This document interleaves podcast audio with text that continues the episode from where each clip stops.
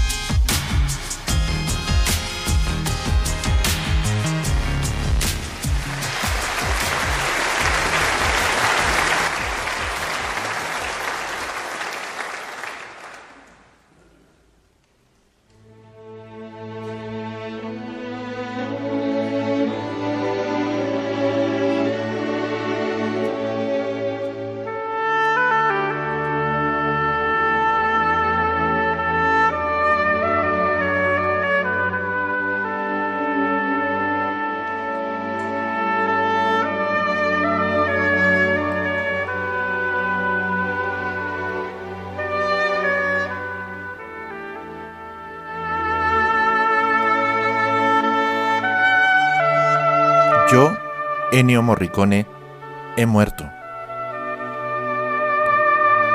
Lo anuncio así a todos los amigos que siempre me fueron cercanos y también a esos un poco lejanos que despido con gran afecto. Pero un recuerdo particular es para Pepuccio y Roberta, amigos fraternos muy presentes en estos últimos años de nuestra vida. Hay solo una razón que me empuja a despedirme de este modo y a tener un funeral privado. No quiero molestar. Saludo con mucho cariño a Inés, Laura, Sara, Enzo y Norbert por haber compartido conmigo y con mi familia gran parte de mi vida. Quiero recordar con amor a mis hermanas Adriana, María y Franca y sus seres queridos y hacerles saber cuánto las quise. Un saludo lleno, intenso, profundo a mis hijos Marco, Alessandra, Andrea y Giovanni, mi nuera Mónica y a mis nietos Francesca, Valentina, Francesco y Luca. Espero que entiendan cuánto los he amado. Por último, María, pero no última. A ella renuevo el amor extraordinario que nos ha mantenido juntos y que lamento abandonar.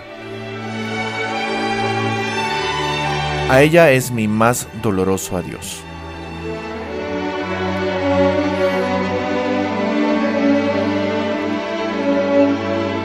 Esta madrugada muy temprano, Ennio Morricone, gigantesco, inmenso compositor, reciente ganador junto con John Williams del Premio Princesa de Asturias a la Cultura,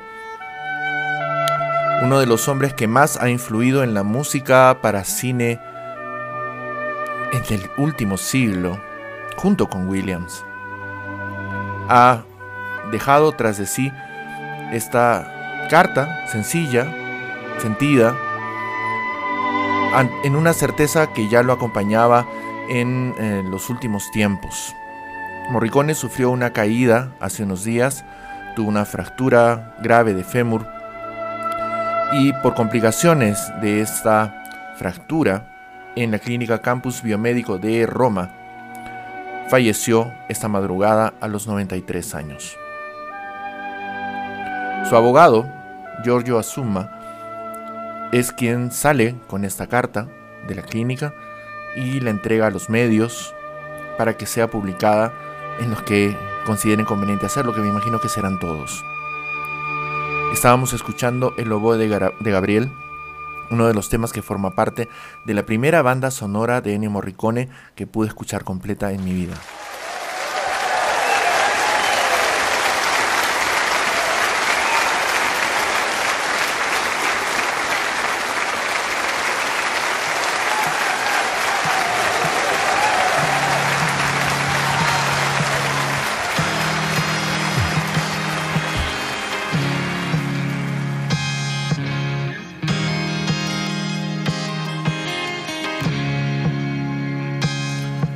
Este programa va a estar dedicado en mucho a la música de Ennio Morricone.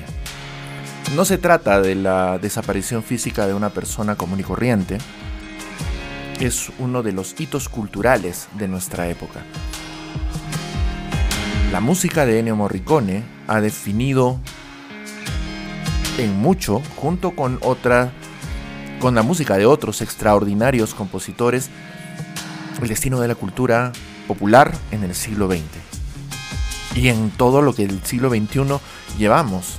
Fíjense que algunas de las películas de Morricone, de alguna de las películas, perdón, con música de Ennio Morricone, han sido parte de nuestra cultura hasta hace muy poco tiempo. De hecho, él obtiene un Oscar honorario en 2006 por su contribución al mundo de la música en el cine y obtiene un Oscar por fin a Mejor Banda Sonora con la banda sonora de Los Odiosos 8 de eh, Quentin Tarantino. Morricone ha colaborado activamente en el crecimiento de una forma expresiva que a partir de su trabajo y del trabajo de John Williams, ambos, casi juntos, ha creado la atmósfera musical de los últimos 60 años. Arrivederci maestro, que la tierra te sea leve. En serio, voy a seguir hablando de Ennio Morricone durante la siguiente hora de las 11.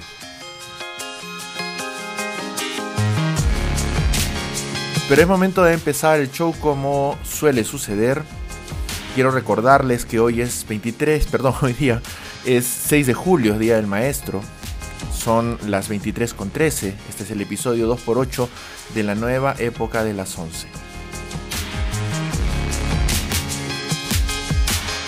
Les recuerdo a los que todavía no lo han hecho que es necesarísimo contestar el cuestionario sobre la epidemia que el gobierno ha hecho circular eh, en las últimas semanas, en la anterior y esta. Si todavía no han recibido el mensaje, yo ya lo he recibido varias veces de hecho.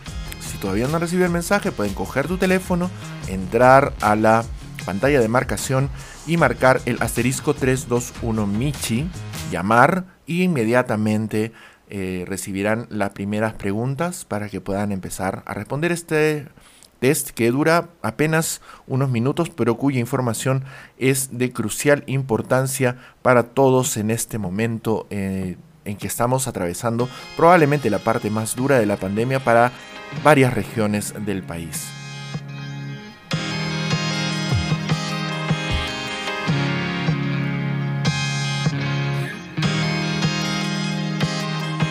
Este es el día 113 del estado de emergencia nacional. Desde el 26 de junio, el Decreto Supremo 116-2020 ha implementado cuarentenas diferenciadas en nuestro país. El estado de emergencia continuará hasta el 31 de julio con un toque de queda vigente entre las 22 y hasta las 4 en 18 de las 25 regiones del país. Las restantes, Arequipa, Ica, Junín, Huánuco, San Martín, Madre de Dios y Ancash, inician esta restricción desde las 20 horas y hasta las 4, y son las únicas en las que la inamovilidad obligatoria en domingo continúa vigente para toda la población, excepto aquella vinculada a funciones esenciales en salud y seguridad.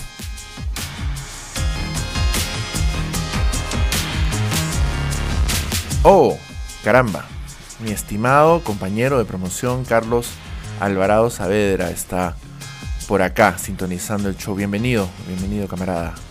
Y gracias eh, por el, por, lo que dices sobre el inicio del programa. Los invito a todas y todos a eh, saludar para poderles devolver también el saludo aquí al inicio de este programa que no busca ser un programa triste por la partida de Ennio Morricone, sino más bien un programa lleno de la satisfacción que su música nos ha proporcionado a lo largo del tiempo.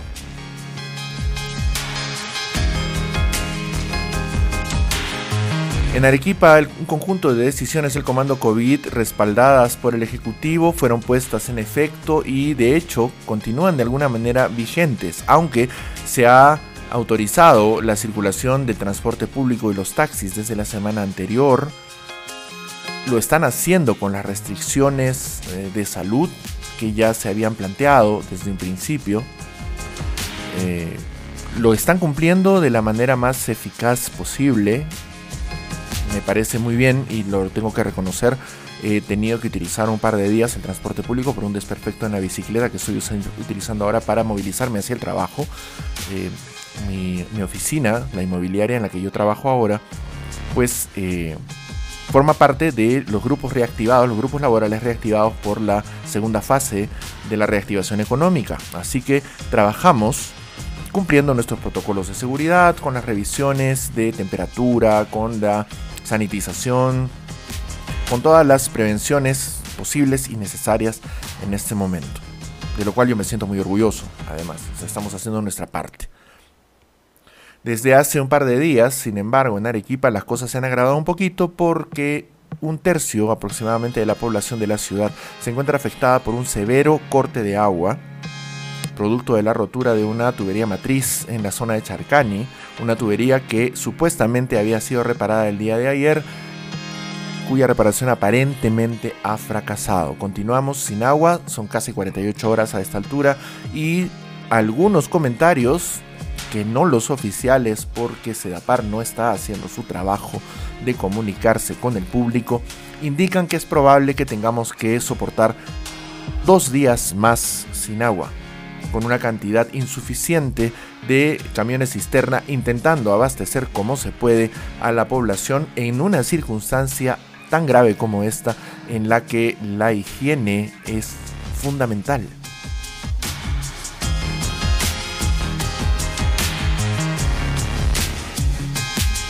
Claudia Vera Falconi también está conectada al show. Bienvenida, mía.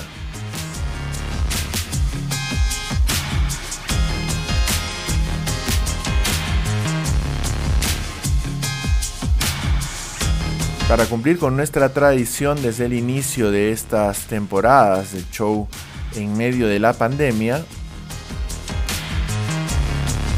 pues ahora mismo tenemos 305.703 casos confirmados de coronavirus hasta las 0 de esta mañana. Con un total de 10.772 fallecidos, ayer sobrepasamos la cifra de fallecidos de 10.000 fallecidos y 197.619 personas dadas de alta. En el mundo, en este momento,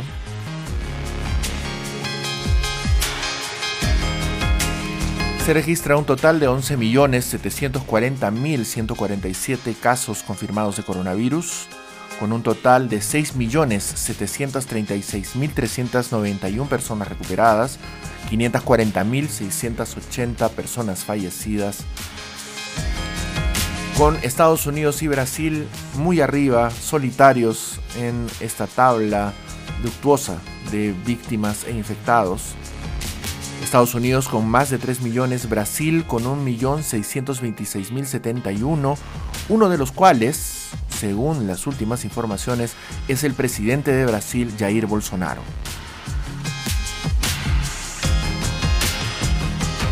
Continúan en la tabla la India con 720.000 y más, Rusia con 687.000 y más, Perú con 305.000, muy abajo, nótese, casi la mitad de lo que registra Rusia, menos. Y por abajo España, Chile, el Reino Unido, México e Irán. La cantidad de fallecidos también crece. 132.979 en los Estados Unidos, 65.556 en Brasil. En la tabla de países con mayor cantidad de fallecidos, Perú ocupa el décimo lugar en este momento con 10.772. Y en números generales, el Reino Unido con 44.236 ocupa el tercer lugar, seguido de Italia, México, Francia, España, la India, Irán y nuestro país. Rusia por debajo de Perú, eh, pero con 10.296 muertos está bastante cerca.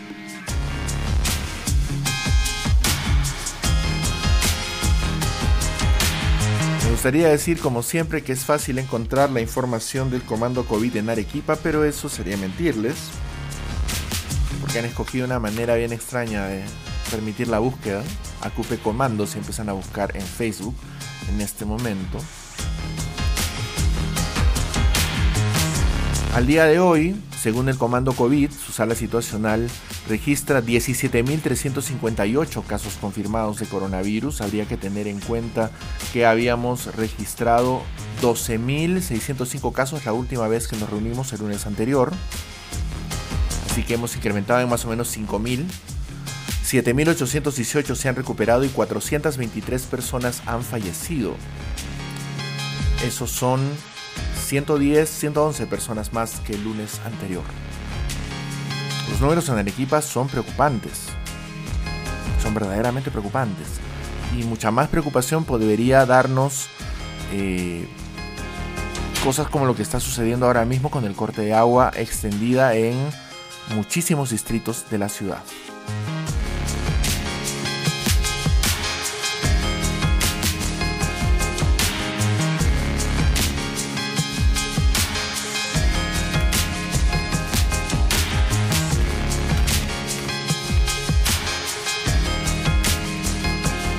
Quiero saludar a las personas que están conectadas en este momento al show. Erika Sole, José Luis Kawai, que están allí. Julio Velarde, el estimado amigo que casi siempre acompaña al show. Muchísimas gracias por acompañarme, Julio. De verdad, es muy importante.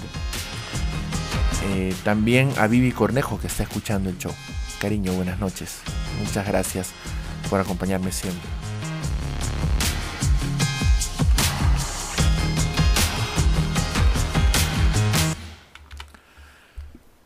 En fin, contra las costumbres del programa, voy a entregarles ahora mismo el contenido de la banda que nos acompaña esta noche. Como siempre, Erika Sole es muy amable y me ayuda a conectar con estas bandas arequipeñas que nos dan muy buena música para el show. Y el resto, como ya se imaginan, será un largo comentario acerca de Morricone, que es una obligación de cualquier friki que se quiera mucho. La banda que nos acompaña en esta temporada es Idilio y vamos a escuchar a continuación un tema muy interesante.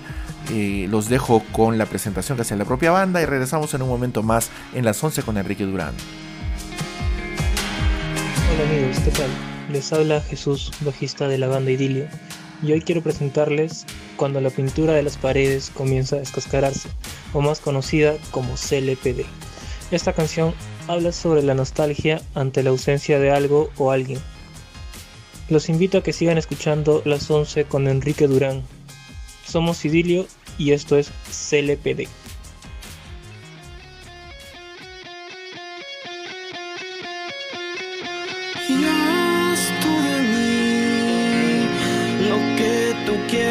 Solo haz tú de mí. Si quieres partir mi corazón, no importa, baby, solo tienes que ir en busca de ti. Confío, amor, que los suburbios de se transforma en aire y yo cobarde por el temor a exhalar.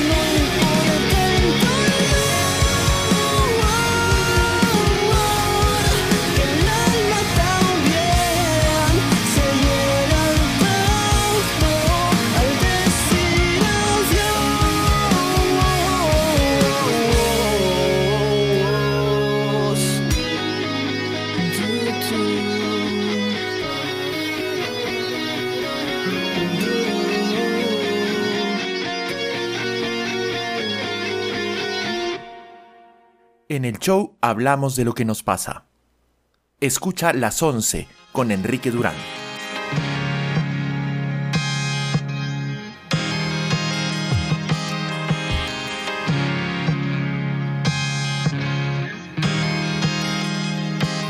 CLPD de Idilio, un tema muy, pero muy bueno.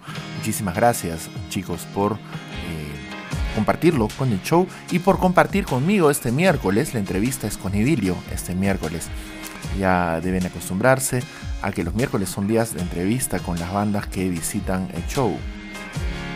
Así que los chicos de Idilio están conmigo este miércoles para poder conversar y contarme un poco acerca de cómo están haciendo esta música tan espectacular. De verdad, la música en Arequipa está muy buena y ojalá que cuando todo esto termine podamos reunirnos todos a escuchar buena música con las bandas que han acompañado el show y con todas las bandas que en Arequipa están haciendo un gran trabajo para hacer crecer nuestra escena musical.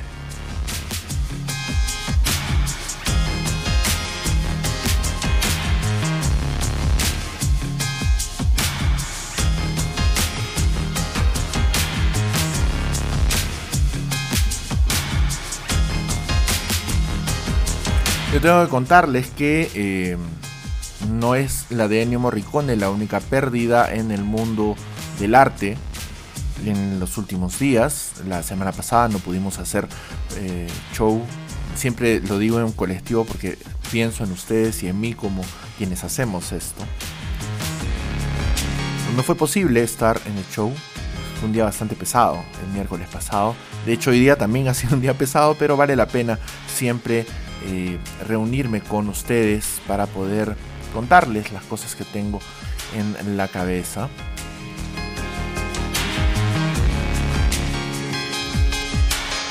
Quien nos dejó la semana pasada y de quien yo quería comentarles en el programa anterior fue Milton Glaser, uno de los mayores popes del diseño gráfico en el mundo del siglo XX hacia el siglo XXI, creador, entre otras cosas, porque no solamente creó este logotipo, del icónico logotipo de Amo Nueva York, que se ha convertido en un símbolo más o menos oficial de la Gran Manzana.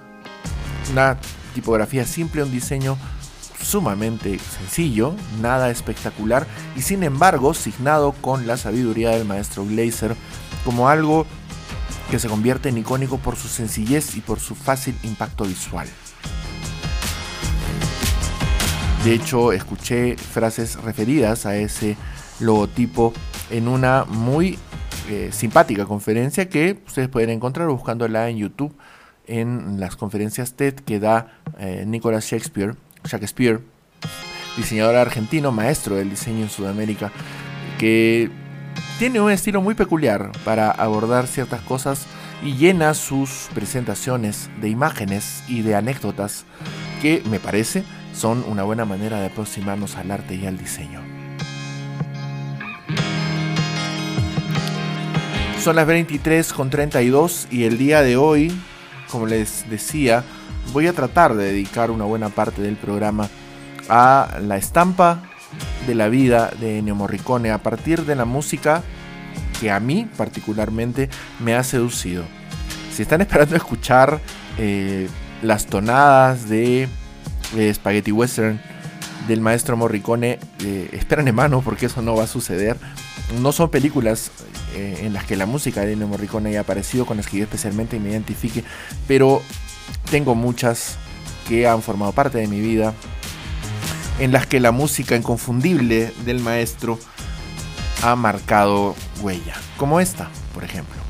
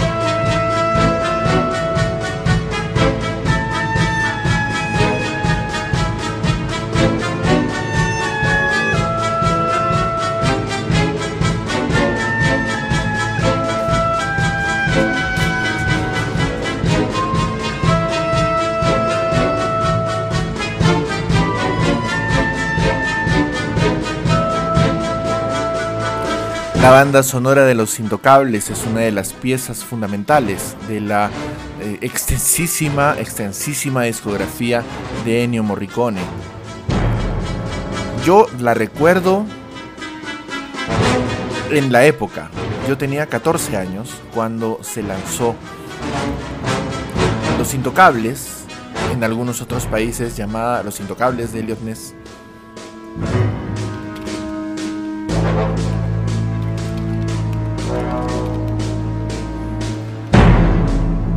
Yo recuerdo haber tenido eh, mi primer contacto con la música de la película, no en la película, porque ya sabrán ustedes que esas cosas llegaban con mucha demora al Perú, sino con un sketch que se hizo en Risas y Salsas, si no mal recuerdo. Referido a los personajes de la película y, bueno, la moda que se impuso con los intocables entre 1989 y 1990, yo vi la película después y fue de impacto. Brian De Palma es un director magnífico.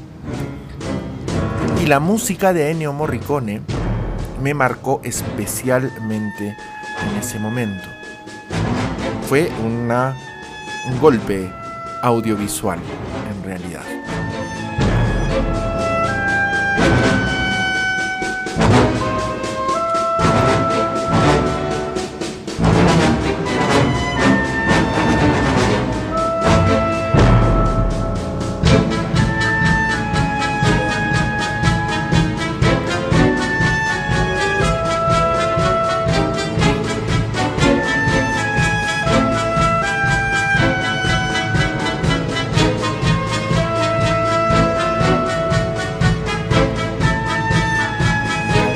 Pero de hecho la música de eh, Los Intocables no fue la primera música de Morricone que yo escuché, o tal vez.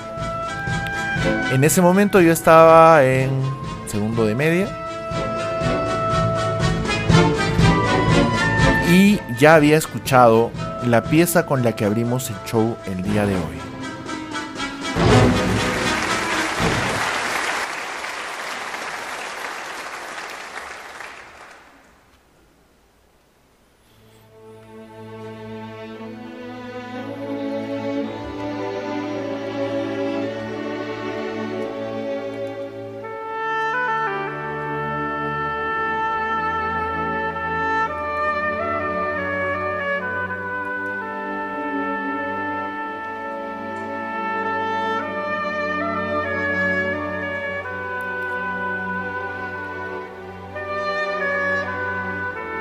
Si todavía me acompaña mi amigo Carlos Alvarado,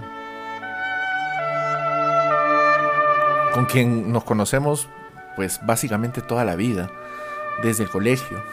Fíjense cómo, cómo son las cosas. Eh, él no me dejará mentir. Conocimos esta música porque los hermanos de La Salle, en el colegio en el que estudiamos juntos, en el San Juan Bautista de La Salle, de Humacoyo, nos pusieron esta película para hablarnos acerca de muchas cosas que tenían que ver con la formación religiosa que recibíamos en el colegio. La Misión, una hermosa, hermosísima película de Roland Joffe de 1986, tomó un tiempo en llegar a nuestro país y los sonidos delicados, poderosos del oboe de Gabriel aún estremecen muchas fibras internas mías. Personalmente la considero una de las composiciones musicales más deliciosas, sentidas y emocionantes que he podido escuchar en mi vida. Sencilla, potente, hermosa.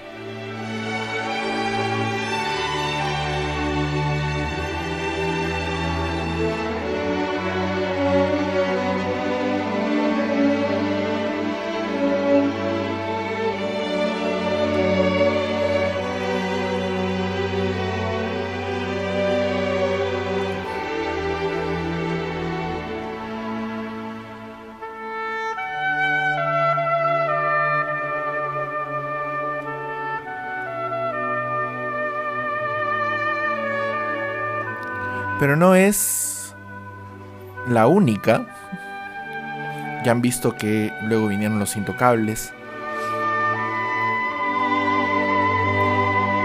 Que te dejan también marcado con la potencia de la presencia musical de Morricone en, en las imágenes que luego recuerdas. Para mí la misión esta espectacular película con Robert De Niro en el papel de este soldado que se convierte en jesuita, Jeremy Irons como Gabriel, el padre Gabriel, y un reparto alucinante en medio de la majestuosidad de la selva guaraní. La película habla de las misiones jesuíticas en el río Paraná en el siglo XVIII antes de la expulsión de los jesuitas de los territorios del virreinato del Perú y del virreinato eh, brasileño.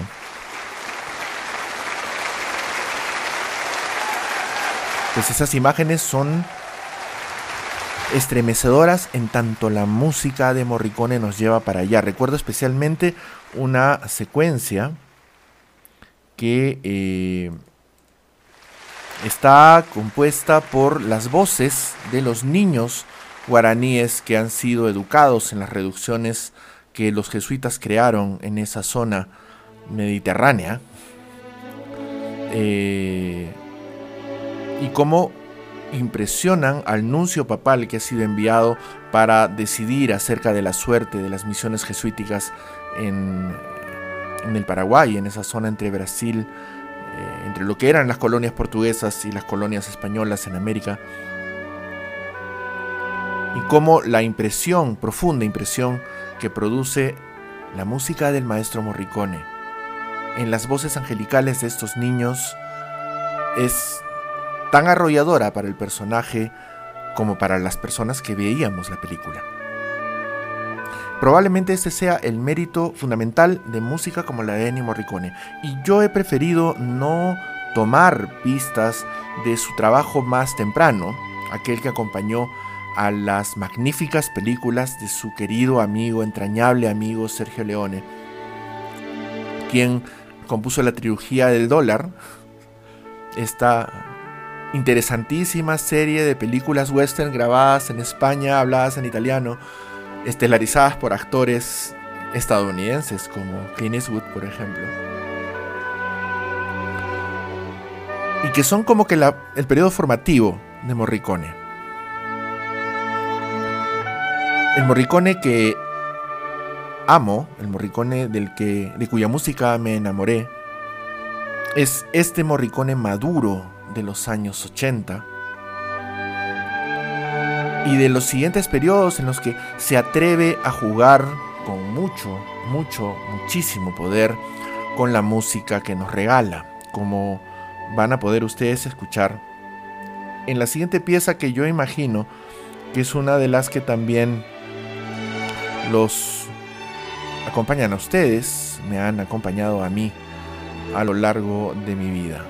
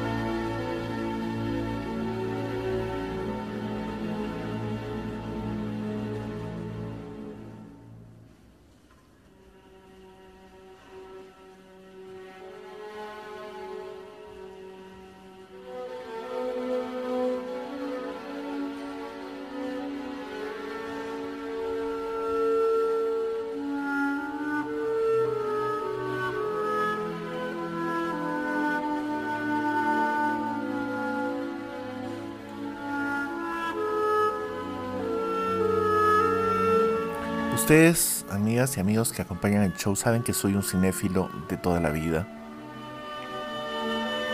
Y precisamente por eso creo la imagen mental de las primeras y las últimas secuencias de Nuevo Cinema Paradiso.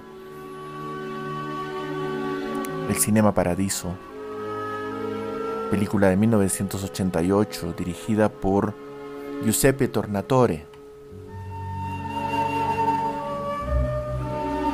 Giuseppe Tornatore y Pepuccio, al quien Morricone menciona en su carta de despedida, uno de los más entrañables amigos y compañeros de vida y de viaje del maestro. Giuseppe Tornatore, director italiano que en 1988 presentó este proyecto gigantesco, titánico,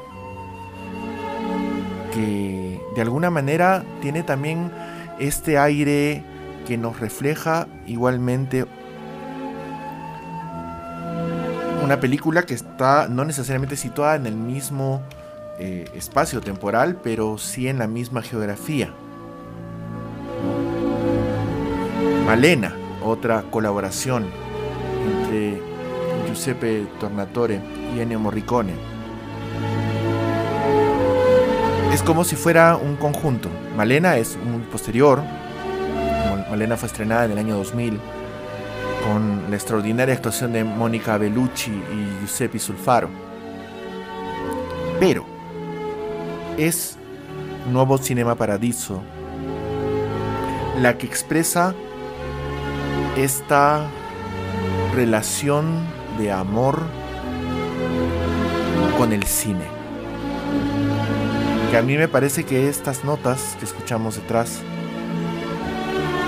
tema central de Cinema Paradiso, expresan con mucha potencia. Los que puedan recordar conmigo, ojalá, ojalá lo puedan hacer. Los que puedan recordar conmigo los minutos finales cuando Totó eh, muestra este inmenso collage de películas, de besos de películas, como una forma de recordar el cine que lo creó, esta maravillosa potencia cultural que es el cine, tanto más delicioso, tanto más potencia gracias al trabajo de personas como Giuseppe Tornatore y Ennio Morricone.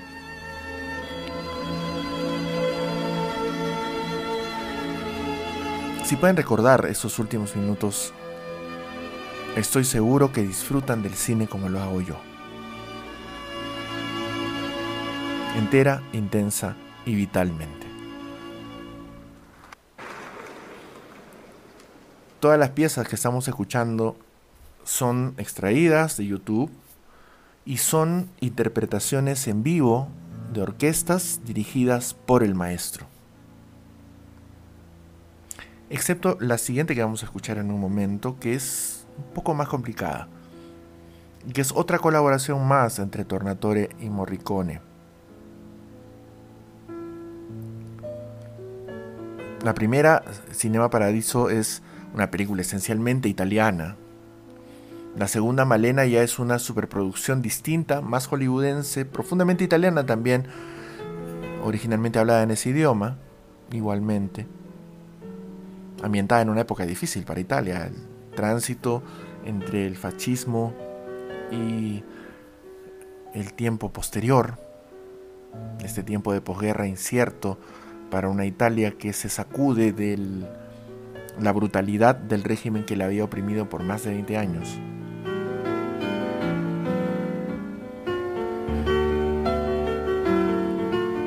Fíjense que Morricone mismo es un hijo de ese régimen. Aparentemente, en algunos casos, la brutalidad de las dictaduras es inversamente proporcional a los maravillosos seres humanos que son capaces de proporcionarnos, que son fraguados en la privación y en la violencia de un sistema que busca hacernos a todos iguales, pero que consigue engendrar a estos seres magníficamente diferentes.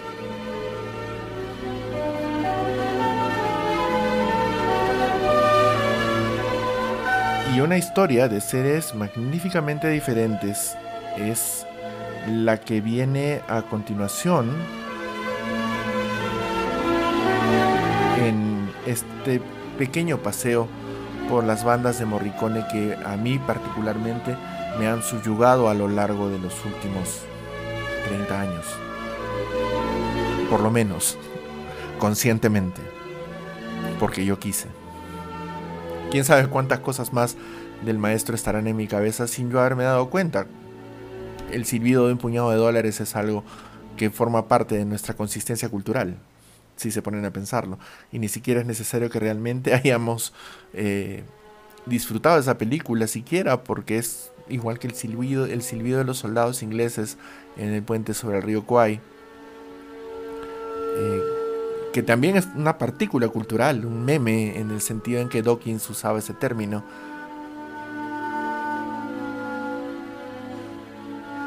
Y nos forma, ¿no? Nos, no- no- nos- nos permea culturalmente.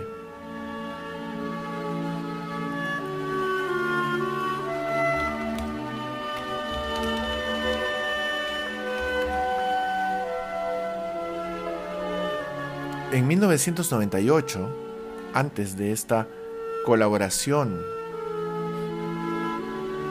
con mm, Tornatore, Morricone coopera con él en una película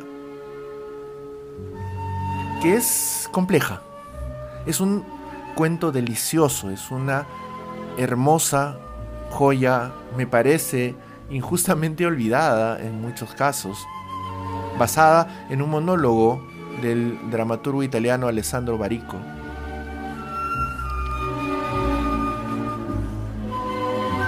La leyenda del pianista azul océano, también conocida en eh, Latinoamérica como La leyenda de 1900, una película de Giuseppe Tornatori protagonizada por eh, Tim Roth en uno de esos momentos resplandecientes de la carrera de Roth. Es un actor inconmensurable cuando quiere.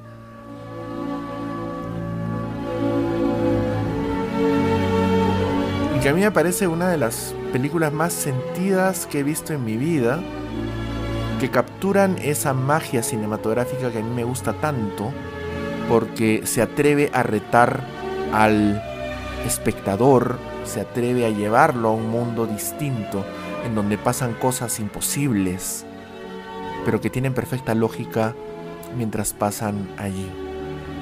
De, de esta maravillosa película que yo recomiendo enérgicamente ver a quien pueda conseguirla, la leyenda de 1900, la leyenda del pianista en el océano. Vamos a escuchar un pedacito que muestra también otra faceta del maestro, la posibilidad de componer en pequeño, la posibilidad de sacarnos de la gran orquesta y regalarnos un pedacito más íntimo de su historia.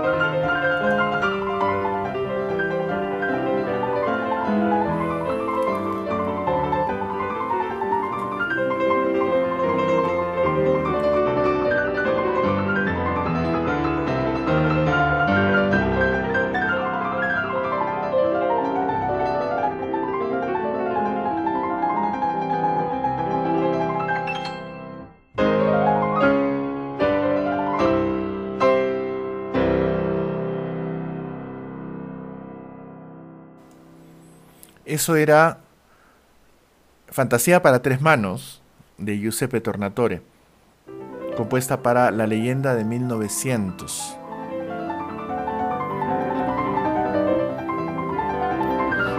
La, la leyenda de 1900 es una historia fascinante de un niño que es abandonado en un barco eh, que llega a América, el SS Virginian, un carbonero del barco, estos antiguos barcos a vapor impulsados por carbón, encuentra al niño, el nombre de este hombre es Danny, y lo, se lo queda, se lo queda, lo adopta de manera irregular, o sea, es un niño del barco, ¿no? Y lo llama Danny Budman TD Lemon 1900. Todo el mundo lo conoce como 1900. Eh, 1900 se queda a vivir en el barco y nunca baja a tierra. Y es un idiot savant, es un pianista genial sin haber estudiado una sola partitura en su vida. La película es entrañable en tanto esta historia se va mezclando con otras historias. La historia, por ejemplo, de su compañero, a quien conoce, eh,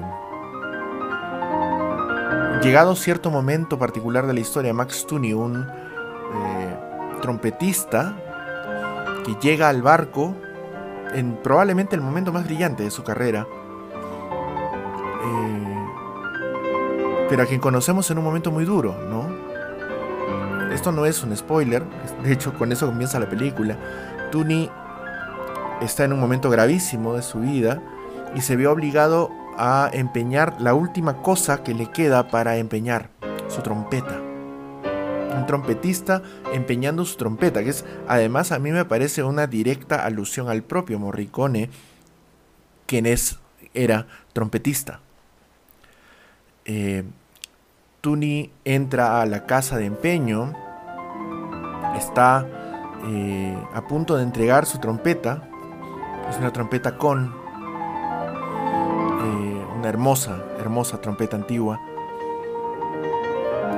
Y cuando ya va a entregarla al eh, dueño de la tienda de empeños, le pide permiso para tocarla una última vez. Es esa vinculación magnífica, maravillosa entre el músico y su instrumento, que solamente alguien como Sergio Morricone podía reflejar que alguien con la sensibilidad de Giuseppe Tornatore hubiera sido capaz de entregar también en una imagen tan, tan sentida, tan poderosa.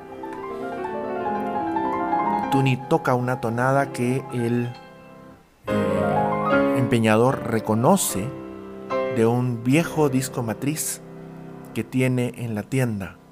Un disco matriz que es la puerta a la historia.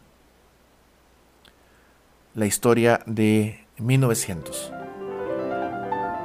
No, no, quiero contar más. La historia de 1900 es una historia maravillosa que está llena de momentos cinematográficos con un poder increíble y que debe verse con el total desparpajo con que nos le entregan Morricone y Tornatore, porque es imposible contar la historia sin la habilidad dramática de Tornatore y sin la genialidad de Morricone para crear las piezas que dan vida a este personaje, porque es la música de Novecento, de 1900, la que da sentido a la historia. Cuando puedan verla, lo entenderán. De verdad, es algo que la gente debería estar obligada a ver. De verdad, es, es algo completamente de otro planeta. Son las eh, a las 0 con un minuto, ya es 7 de julio. Hemos pasado ya de un día al otro. Y yo los he acompañado en este viajecito con la música de Ennio Morricone, que falleció el día de ayer, pero cuya vida es probablemente algo que necesita ser contado a través de la música que nos regaló. Yo solamente les he regalado cuatro piezas de la extensa discografía de las 500 bandas sonoras que compuso Ennio Morricone a lo largo de su vida, muchas de ellas reconocidas como verdaderas joyas del arte, del arte de la composición musical cinematográfica, que no es cualquier cosa, es la música, la banda sonora de las vidas de millones de personas a lo largo de todo el siglo XX y lo que conocemos del siglo XXI.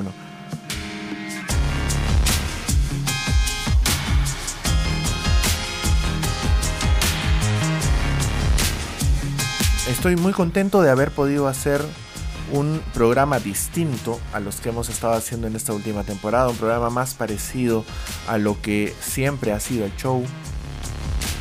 Estoy contento de haber podido compartirlo con ustedes, de haber podido regresar rapidito de este momento de bajón, si quieren, la semana anterior, pero con ganas de seguir haciendo el show hasta concluir los 20 episodios de esta segunda temporada. El miércoles, recuérdenlo, me acompaña la gente de Idilio para conversar acerca de su música y de la música en la ciudad. Además, eh, gente con la que espero poder compartir pronto cuando podamos realmente salir. Recuerden que Arequipa está bajo una cuarentena extendida, que tenemos un toque de queda diferenciado, que no podemos salir los domingos, que tenemos que cuidarnos mucho. Dos eh, personas queridas han visto a sus familias directamente afectadas por la pandemia, eh, lo cual no hace otra cosa más que recordarme, recordarle a ustedes también que esto es muy grave, que nos está pasando y que debemos tener cuidado. Por favor, si pueden quedarse en casa, quédense en casa. Si es imposible o si ya han tenido que regresar al trabajo eh, en el mundo real, háganlo con muchísimo cuidado. Respeten los protocolos sanitarios a los que deberíamos habernos acostumbrado en estos cuatro meses de encierro. Ayuden a las personas a cumplir con esos protocolos. Nuestra propia seguridad va en ello. Eh, hagan caso a las recomendaciones de las entidades oficiales. Por favor, no difundan información incierta, no difundan bulos, no difundan mentiras. Eh, se lo suplico encarecidamente porque ahora mismo cada partícula de información es muy importante y en lo posible es doblemente importante que entreguemos información veraz para que la gente pueda cuidarse, para que todos podamos salir bien de este momento tan duro para la humanidad. Un momento que no esperábamos vivir, que yo no esperaba vivir y que no deseo para la gente que me siga. Soy Enrique Durán, los he acompañado durante los últimos casi 60 minutos en las 11 a pasar de un día al otro. Les agradezco muchísimo su compañía a Carlos, a Claudia, a Erika, a José Luis Caguay, a Julio Velarde, a Viviana Cornejo, la amada Viviana Cornejo, y a toda la gente que está escuchando el show en este momento. Muchísimas gracias, muchísimas gracias por acompañarme y compartirlo. También desde mañana podrán encontrarlo en Spotify y en las principales redes de distribución de podcasting del mundo mundial. Les agradezco muchísimo, esto fue las 11, nos reencontramos el miércoles nuevamente a partir de las 23. Chao.